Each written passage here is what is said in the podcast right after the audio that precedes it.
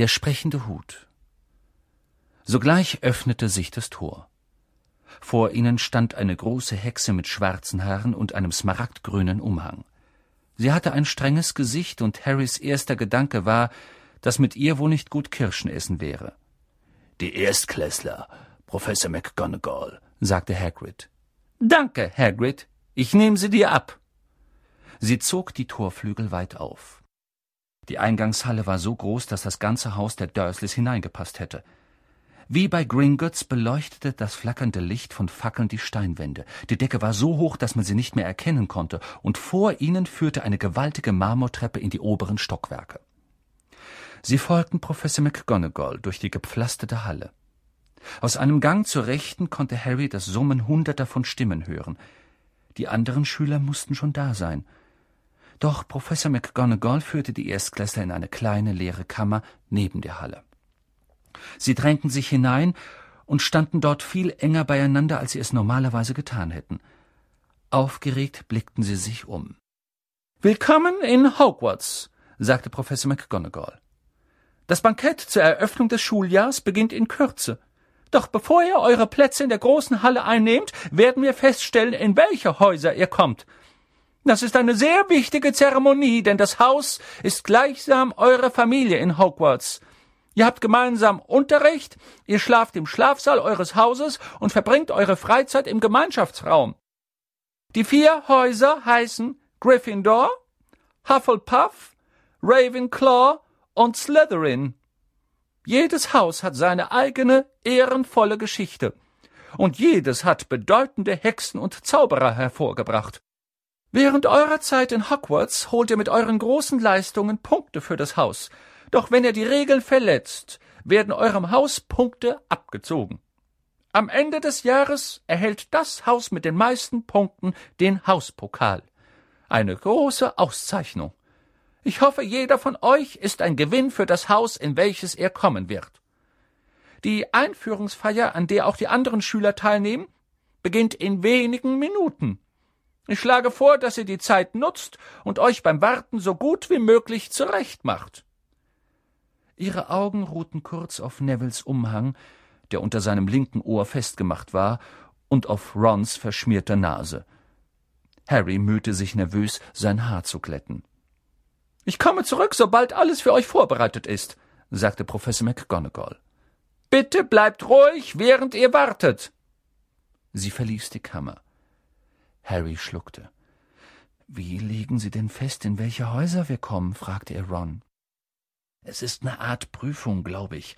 Fred meinte, es tut sehr weh, aber ich glaube, das war nur ein Witz. Harrys Herz fing fürchterlich an zu pochen. Eine Prüfung. Vor der ganzen Schule. Aber er konnte doch noch gar nicht zaubern. Was um Himmels willen würde er tun müssen? Als sie hier angekommen waren, hatte er mit so etwas nicht gerechnet. Ängstlich blickte er sich um und sah, dass auch alle anderen entsetzt schauten. Kaum jemand sagte etwas, außer Hermine Granger.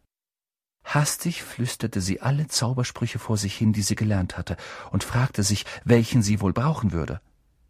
Harry versuchte angestrengt wegzuhören. Noch nie war er so nervös gewesen. Auch damals nicht, als er einen blauen Brief zu den Dursleys heimbringen musste, in dem es hieß, dass er auf unbekannte Weise die Perücke seines Lehrers blau gefärbt habe. Er blickte unablässig auf die Tür. Jeden Augenblick konnte Professor McGonagall zurückkommen und ihn in den Untergang führen. Dann geschah etwas, das ihn vor Schreck einen halben Meter in die Luft springen ließ. Mehrere Schüler hinter ihm begannen zu schreien. Was zum? Er hielt den Atem an. Die anderen um ihn her ebenfalls. Soeben waren etwa zwanzig Geister durch die rückwärtige Wand hereingeschwebt, perlweiß, und fast durchsichtig glitten sie durch den Raum, wobei sie sich unterhielten und den Erstklässlern nur gelegentlich einen Blick zuwarfen. Sie schienen sich zu streiten. Einer, der aussah wie ein fetter Mönch, sagte Vergeben und vergessen, würde ich sagen, wir sollten ihm eine zweite Chance geben. Mein lieber Bruder, haben wir Peeves nicht alle Chancen gegeben, die ihm zustehen? Er bringt uns alle in Verruf, und du weißt, er ist nicht einmal ein echter Geist. Ach du meine Güte! Was macht ihr denn alle hier? Ein Geist, der eine Halskrause und Strumpfhosen trug, hatte plötzlich die Erstklässler bemerkt. Keiner antwortete. Neue Schüler? sagte der fette Mönch und lächelte in die Runde. Werdet gleich ausgewählt, nicht wahr? Ein paar nickten stumm. Hoffe, wir sehen uns in Hufflepuff, sagte der Mönch. Mein altes Haus, wisst ihr? Verzieht euch jetzt, sagte eine strenge Stimme. Die Einführungsfeier beginnt. Professor McGonagall war zurückgekommen. Die Geister schwebten einer nach dem anderen durch die Wand gegenüber. Und ihr stellt euch der Reihe nach auf, wies Professor McGonagall die Erstklässler an, und folgt mir. Harry, dessen Beine sich anfühlten, als seien sie aus Blei, reihte sich hinter einem Jungen mit rotblonden Haaren ein. Ron stellte sich hinter ihn, und im Gänsemarsch verließen sie die Kammer, gingen zurück durch die Eingangshalle und betraten durch eine Doppeltür die große Halle. Harry hatte von einem so fremdartigen und wundervollen Ort noch nicht einmal geträumt. Tausende und Abertausende von Kerzen erleuchteten ihn, über den vier langen Tischen schwebend, an denen die anderen Schüler saßen. Die Tische waren mit schimmernden Goldtellern und Kelchen gedeckt. Am anderen Ende der Halle stand noch ein langer Tisch, an dem die Lehrer saßen. Dorthin führte Professor McGonagall die Erstklässler, so dass sie schließlich mit den Rücken zu den Lehrern in einer Reihe vor den anderen Schülern standen. Hunderte von Gesichtern starrten sie an und sahen aus wie fahle Laternen im flackernden Kerzenlicht. Die Geister zwischen den Schülern verstreut glänzten dunstig silbern. Um den starrenden Blicken auszuweichen, wandte Harry das Gesicht nach oben und sah eine samtschwarze, mit Sternen übersäte Decke. Er hörte Hermine flüstern, sie ist so verzaubert, dass sie wie der Himmel draußen aussieht. Ich habe darüber in der Geschichte Hogwarts gelesen. Es war schwer zu glauben, dass es hier überhaupt eine Decke geben sollte und dass die große Halle sich nicht einfach zum Himmel hin öffnete. Harry wandte den Blick rasch wieder nach unten, als Professor McGonagall schweigend einen vierbeinigen Stuhl vor die Erstklässler stellte. Auf den Stuhl legte sie einen Spitzhut, wie ihn Zauberer benutzen. Es war ein verschlissener, hie und da geflickter und ziemlich schmutziger Hut. Tante Petunia wäre er nicht ins Haus gekommen. Vielleicht mussten sie versuchen, einen Hasen daraus hervorzuzaubern, schoss es Harry durch den Kopf. Darauf schien es hinauszulaufen. Er bemerkte, dass inzwischen alle Augen auf den Hut gerichtet waren, und so folgte er dem Blick der anderen. Ein paar Herzschläge lang herrschte vollkommenes Schweigen. Dann begann der Spitzhut zu wackeln. Ein Riss nahe der Krempe tat sich auf, so weit wie ein Mund, und der Spitzhut begann zu singen. Ihr denkt, ich bin ein alter Hut, mein Aussehen ist auch gar nicht gut, dafür bin ich der schlauste aller Hüte, und ist's nicht wahr, so fress ich mich dumm, meine Güte. Alle Zylinder und schicken Kappen sind gegen mich doch nur Jammerlappen. Ich weiß in Hogwarts am besten Bescheid und bin für jeden Schädel bereit. Setzt mich nur auf, ich sag euch genau, wohin er gehört, denn ich bin schlau. Vielleicht seid ihr Gryffindors, sagt euer alter Hut, denn dort regieren, wie man weiß, Tapferkeit und Mut. In Hufflepuff dagegen ist man gerecht und treu, man hilft dem anderen, wo man kann, und hat vor Arbeit keine Scheu. Bist du geschwind im Denken, gelehrsam auch und weise, dann machst du dich nach Ravenclaw, so wett ich auf die Reise. In Slytherin weiß man noch List und Tücke zu verbinden, doch dafür wirst du hier noch echte Freunde finden. Nun los, so setzt mich auf, nur Mut, habt nur Vertrauen zum sprechenden Hut. Nun los, so setzt mich auf, nur Mut, habt nur Vertrauen zum sprechenden Hut. Als der Hut sein Lied beendet hatte, brach in der Halle ein Beifallssturm los. Er verneigte sich vor jedem der vier Tische und verstummte dann. Wir müssen also nur den Hut aufsetzen, flüsterte Ron Harry zu.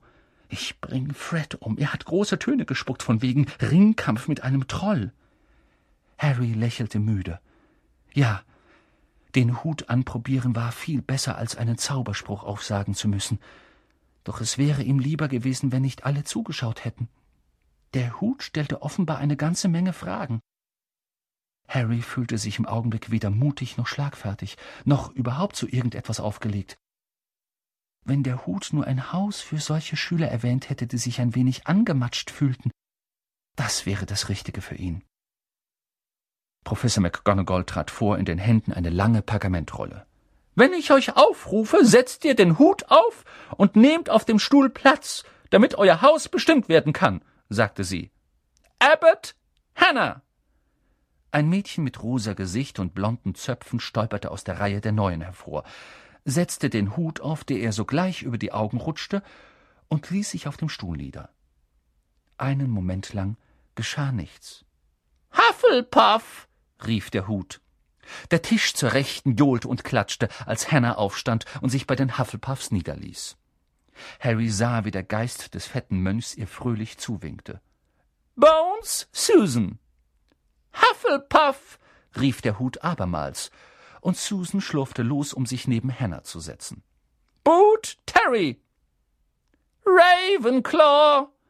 Diesmal klatschte der zweite Tisch von links. Mehrere Ravenclaws standen auf, um Terry, dem Neuen, die Hand zu schütteln. Brocklehurst Mandy kam ebenfalls nach Ravenclaw. Doch Brown Lavender wurde der erste neue Gryffindor, und der Tisch ganz links brach in Jubelrufe aus. Harry konnte sehen, wie Rons Zwillingsbrüder pfiffen. Bulstrode Millicent schließlich wurde eine Slytherin. Vielleicht bildete Harry es sich nur ein nach all dem, was er über Slytherin gehört hatte, aber sie sahen doch alle recht unangenehm aus. Ihm war allmählich entschieden übel. Er erinnerte sich, wie in seiner alten Schule die Mannschaften zusammengestellt wurden. Immer war er der Letzte gewesen, den man aufrief, nicht weil er schlecht in Sport gewesen wäre, sondern weil keiner Dudley auf den Gedanken bringen wollte, dass man ihn vielleicht mochte. Finch, Fletchley, Justin.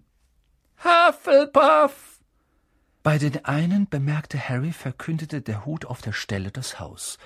Bei anderen wiederum brauchte er eine Weile, um sich zu entscheiden. Finnegan Seamus! Der rotblonde Junge vor Harry in der Schlange saß fast eine Minute lang auf dem Stuhl, bevor der Hut verkündete, er sei ein Gryffindor. Granger Hermine! Hermine ging eilig auf den Stuhl zu und packte sich den Hut begierig auf den Kopf.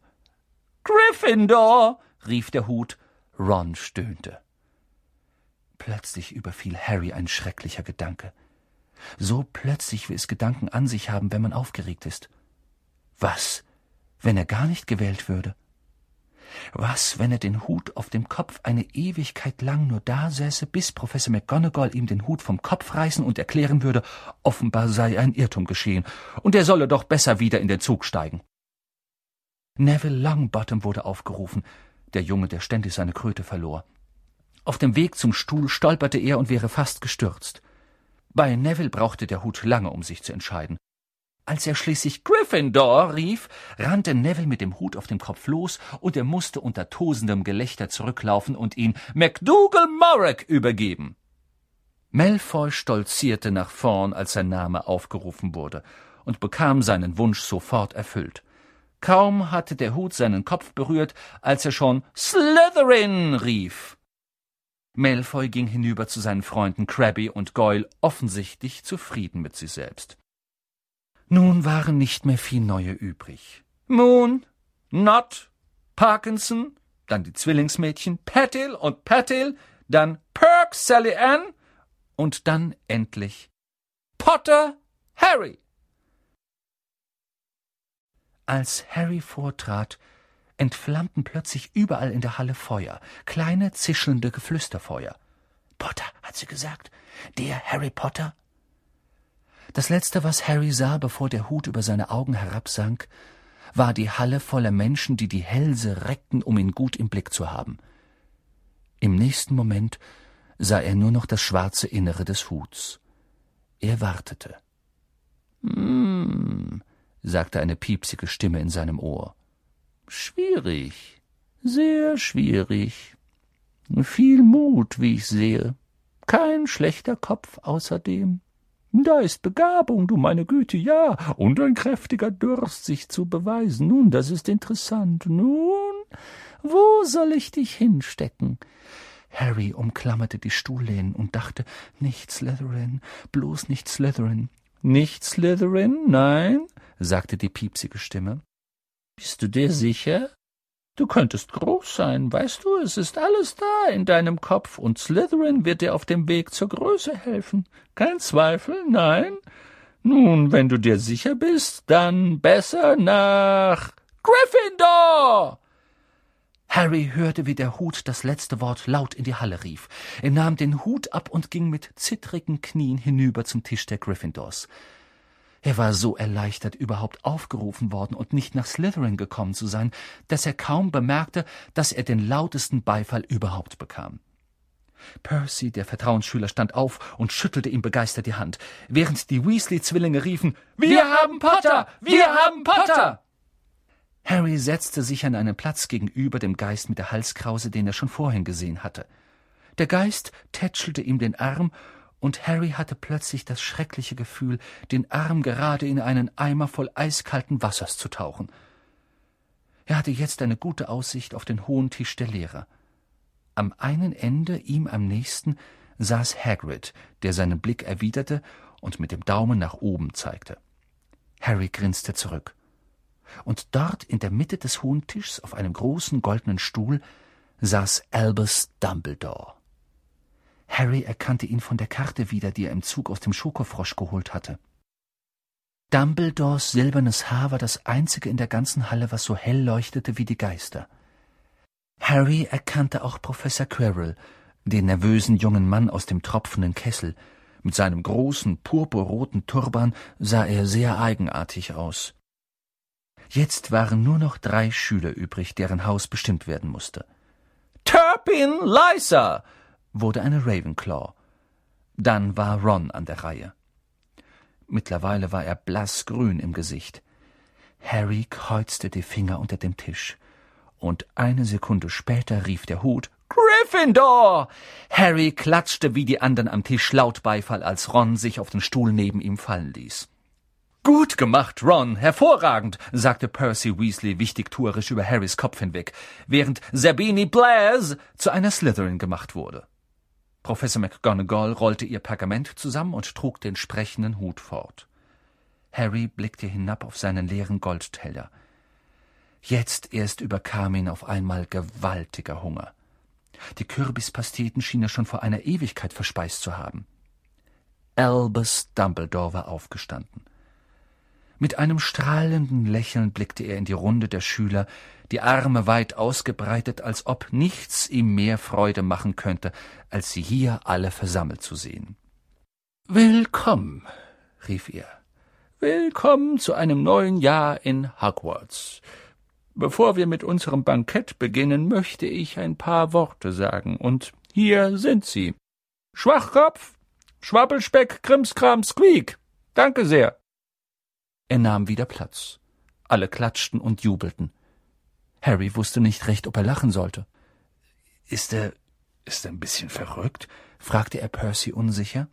Verrückt? sagte Percy unbekümmert. Er ist ein Genie, der beste Zauberer der Welt. Aber ein bisschen verrückt ist er. Ja. Kartoffeln, Harry? Harry staunte mit offenem Mund. Die Platten vor ihm auf dem Tisch waren überladen mit Essen. Er hatte noch nie so vieles, das er mochte, auf einem einzigen Tisch gesehen.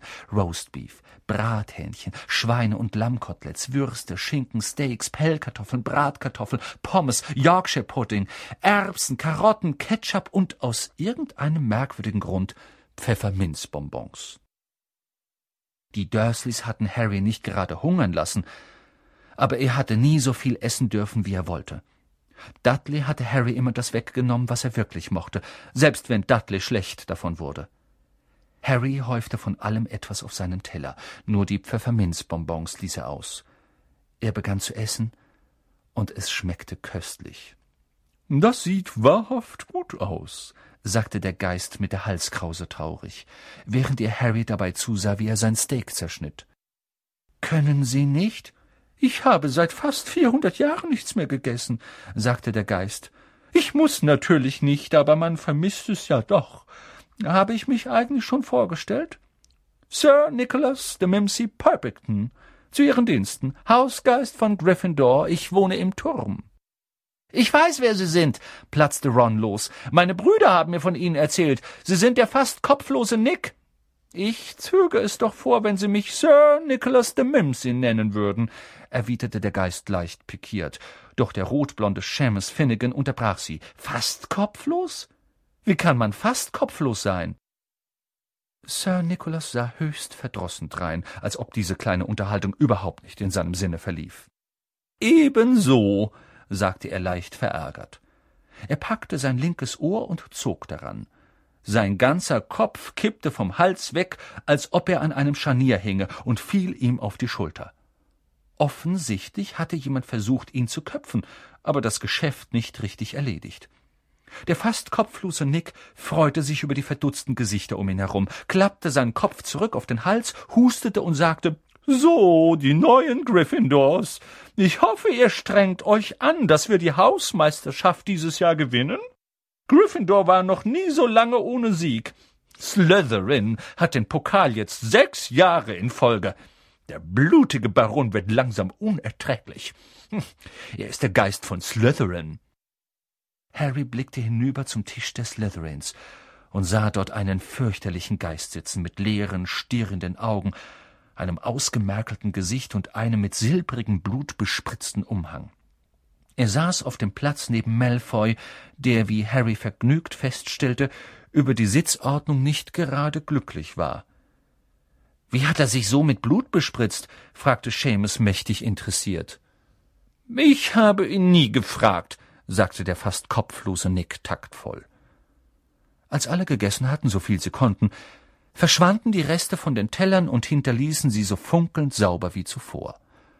Einen Augenblick später erschien der Nachtisch. Ganze Blöcke von Eiscreme in allen erdenklichen Geschmacksrichtungen. Apfelkuchen, Zuckergusstorten, Schoko-Eclair und Marmelade gefüllte Donuts, Biskuits, Erdbeeren, Wackelpeter, Reispudding.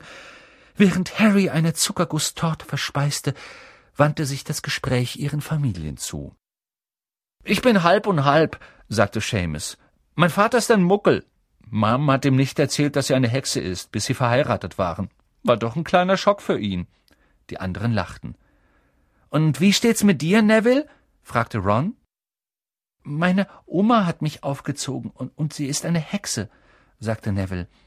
Aber die Familie hat die ganze Zeit geglaubt, ich sei mit Haut und Haaren ein Muckel. Mein Großonkel Algie wollte mich immer erwischen, wenn ich nicht auf der Hut war, um ein wenig Magie aus mir herauszupressen. Einmal in Blackpool hat er mich vom Ende des Piers ins Wasser gestoßen.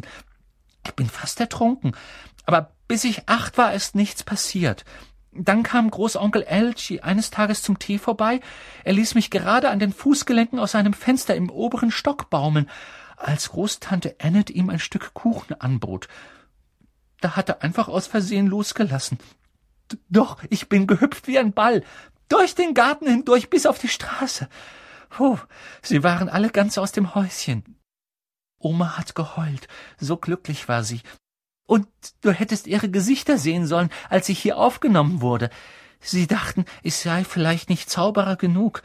Großonkel Algie hat sich so gefreut, dass er mir eine Kröte geschenkt hat.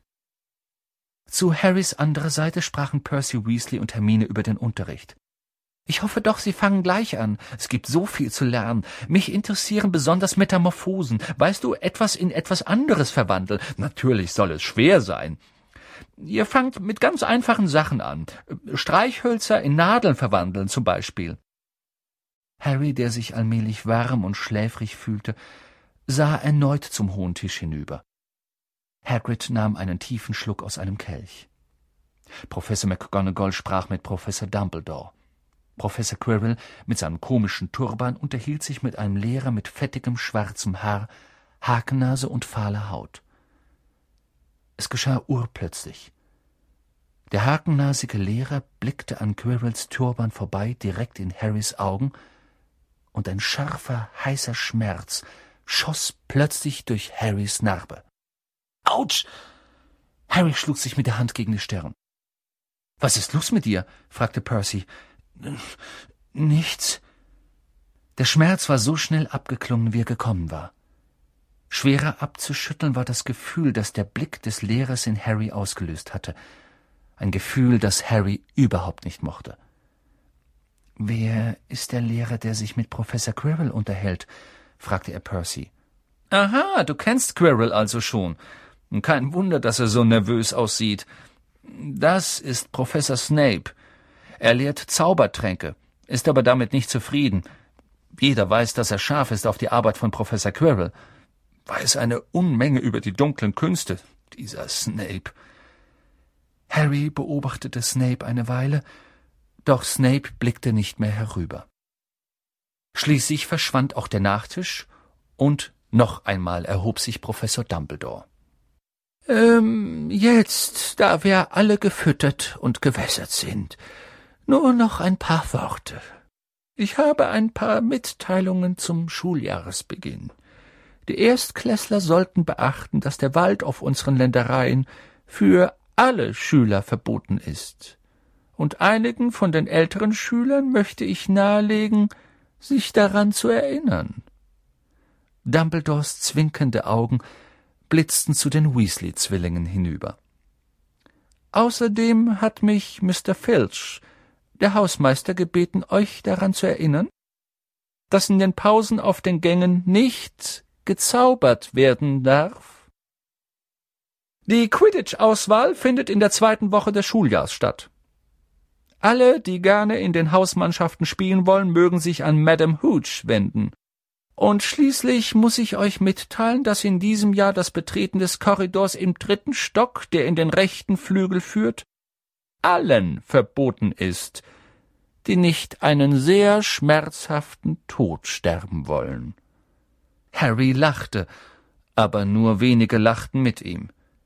Er meint es doch nicht etwa ernst, flüsterte er Percy zu. Muss er wohl, sagte Percy und sah mit einem Stirnrunzeln zu Dumbledore hinüber. Merkwürdig, denn normalerweise sagt er uns den Grund, warum wir irgendwo nicht hin dürfen. Der Wald ist voller gefährlicher Tiere, das wissen alle. Ich denke, er hätte es zumindest uns Vertrauensschülern sagen sollen. Und nun, bevor wir zu Bett gehen, singen wir die Schulhymne, rief Dumbledore. Harry bemerkte, dass das Lächeln der anderen Lehrer recht steif geworden war. Dumbledore fuchtelte kurz mit seinem Zauberstab, als ob er eine Fliege von der Spitze verscheuchen wollte, und ein langer goldener Faden schwebte daraus hervor, stieg hoch über die Tische und nahm sich windend wie eine Schlange die Gestalt von Worten an.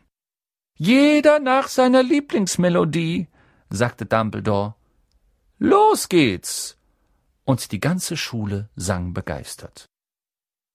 Was ein schweiniges Hogwarts, bring uns was Schönes bei, ob alt und kahl, ob jung und albern, sehnen wir uns Wissen herbei. Hogwarts, Hogwarts, was ein schweiniges Hogwarts, dennoch sind unsere Köpfe leer vor Luft und Folter oder Fliegen. Wir wollen nun alles erlernen, was du uns bisher hast verschwiegen. Was ein schweiniges Hogwarts, gib dein Bestes, wir können es gebrauchen, unsere Köpfe, sie sollen jetzt rauchen. Hogwarts, Hogwarts, was ein schweiniges Hogwarts, Hogwarts, Hogwarts, was ein schweiniges Hogwarts, bring uns was Schönes bei, ob alt und kahl, ob jung und alt, sehnen wir uns Wissen herbei. Hogwarts, Hogwarts, was ein schweiniges Hogwarts, dennoch sind unsere Köpfe leer vor Luft und Folter oder Fliegen. Wir wollen nun alles erlernen, was du uns bisher hast verschwiegen. Hogwarts, Hogwarts, was ein schweiniges Hogwarts, dein Bestes, wir können es gebrauchen, unsere Köpfe, sie sollen nun rauchen. Hogwarts, Hogwarts, was ein schweiniges Hogwarts, Hogwarts, Hogwarts. Kaum einmal zwei von ihnen hörten gleichzeitig auf. Am Ende hörte man nur noch die Weasley-Zwillinge nach der Melodie eines langsamen Trauermarsches singen. Dumbledore dirigierte ihre letzten Verse mit seinem Zauberstab, und als sie geendet hatten, klatschte er am lautesten. Ah, Musik, sagte er und wischte sich die Augen. Ein Zauber, der alles in den Schatten stellt, was wir hier treiben. Und nun in die Betten. Die Erstklässler von Gryffindor folgten Percy durch die schnatternde Menge hinaus aus der großen Halle und die Marmortreppe empor. Harrys Beine waren wieder bleischwer, diesmal jedoch nur, weil er sich den Bauch so vollgeschlagen hatte und todmüde war. Er war sogar zu schläfrig, um sich darüber zu wundern, dass die Menschen auf den Porträts entlang der Korridore flüsterten und auf sie deuteten, als sie vorbeigingen, oder dass Percy sie zweimal durch Türbögen führte, die versteckt hinter beiseite gleitenden Täfelungen und Wandteppichen lagen. Noch mehr Treppen ging es empor, gähnend und schlurfend, und Harry fragte sich gerade, wie lange es noch dauern würde, als sie plötzlich Halt machten. Ein Bündel Spazierstöcke schwebte in der Luft vor ihnen, und als Percy einen Schritt auf sie zutrat, begannen sie, sich auf ihn zu werfen. Peeves, flüsterte Percy den Erstklässlern zu. Ein Poltergeist. Er hob seine Stimme. Peeves, zeige dich! Ein lautes, grobes Geräusch wie Luft, die aus einem Ballon gelassen wird, antwortete. Willst du, dass ich zum blutigen Baron gehe? Es machte plopp. Und ein kleiner Mann mit bösen Augen und weit geöffnetem Mund erschien.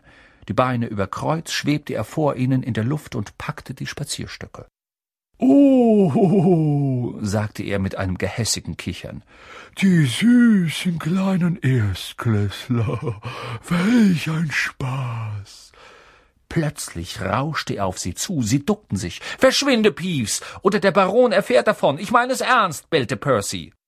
Peeves streckte die Zunge heraus und verschwand nicht, ohne die Stöcke auf Percys Kopf fallen zu lassen. Sie hörten ihn abziehen, an jeder Rüstung rüttelnd, an der er vorbeikam.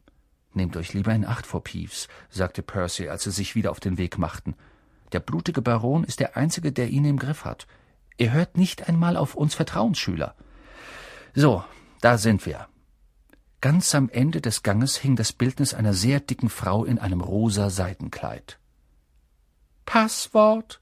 fragte sie. Caput Draconis, sagte Percy. Das Porträt schwand zur Seite und gab den Blick auf ein rundes Loch in der Wand frei. Sie zwängten sich hindurch. Neville brauchte ein wenig Hilfestellung und fanden sich in einem gemütlichen, runden Zimmer voll weicher Sessel wieder, dem Gemeinschaftsraum von Gryffindor. Percy zeigte den Mädchen den Weg durch eine Tür, die in ihren Schlafsaal führte, und geleitete die Jungen in ihren. Sie kletterten eine Wendeltreppe empor, offensichtlich waren sie in einem der Türme und fanden nun endlich ihre Betten. Fünf Himmelbetten, die mit tiefroten samtenen Vorhängen verkleidet waren. Ihre Koffer waren schon hochgebracht worden. Viel zu müde, um sich noch lange zu unterhalten, zogen sie ihre Pyjamas an und ließen sich in die Kissen fallen. Tolles Essen, was? murmelte Ron durch die Vorhänge zu Harry hinüber. Hau ab, Krätze! Er kaut an meinem Laken. Harry wollte Ron noch fragen, ob er von der Zuckergusstorte gekostet habe, doch in diesem Moment fielen ihm die Augen zu. Vielleicht hatte Harry ein wenig zu viel gegessen, denn er hatte einen sehr merkwürdigen Traum. Er trug Professor Quirrells Turban, der ständig zu ihm sprach. Er müsse sofort nach Slytherin überwechseln, das sei sein Schicksal. Der Turban wurde immer schwerer. Harry versuchte ihn vom Kopf zu reißen, doch er zog sich so eng zusammen, dass es weh tat. Und da war Malfoy, der ihn auslachte. Jetzt verwandelte sich Malfoy in den hakennasigen Lehrer Snape, dessen Lachen spitz und kalt wurde. Grünes Licht flammte auf, und Harry erwachte zitternd und in Schweiß gebadet. Er drehte sich auf die andere Seite und schlief wieder ein und als er am nächsten Morgen aufwachte, erinnerte er sich nicht mehr an den Traum.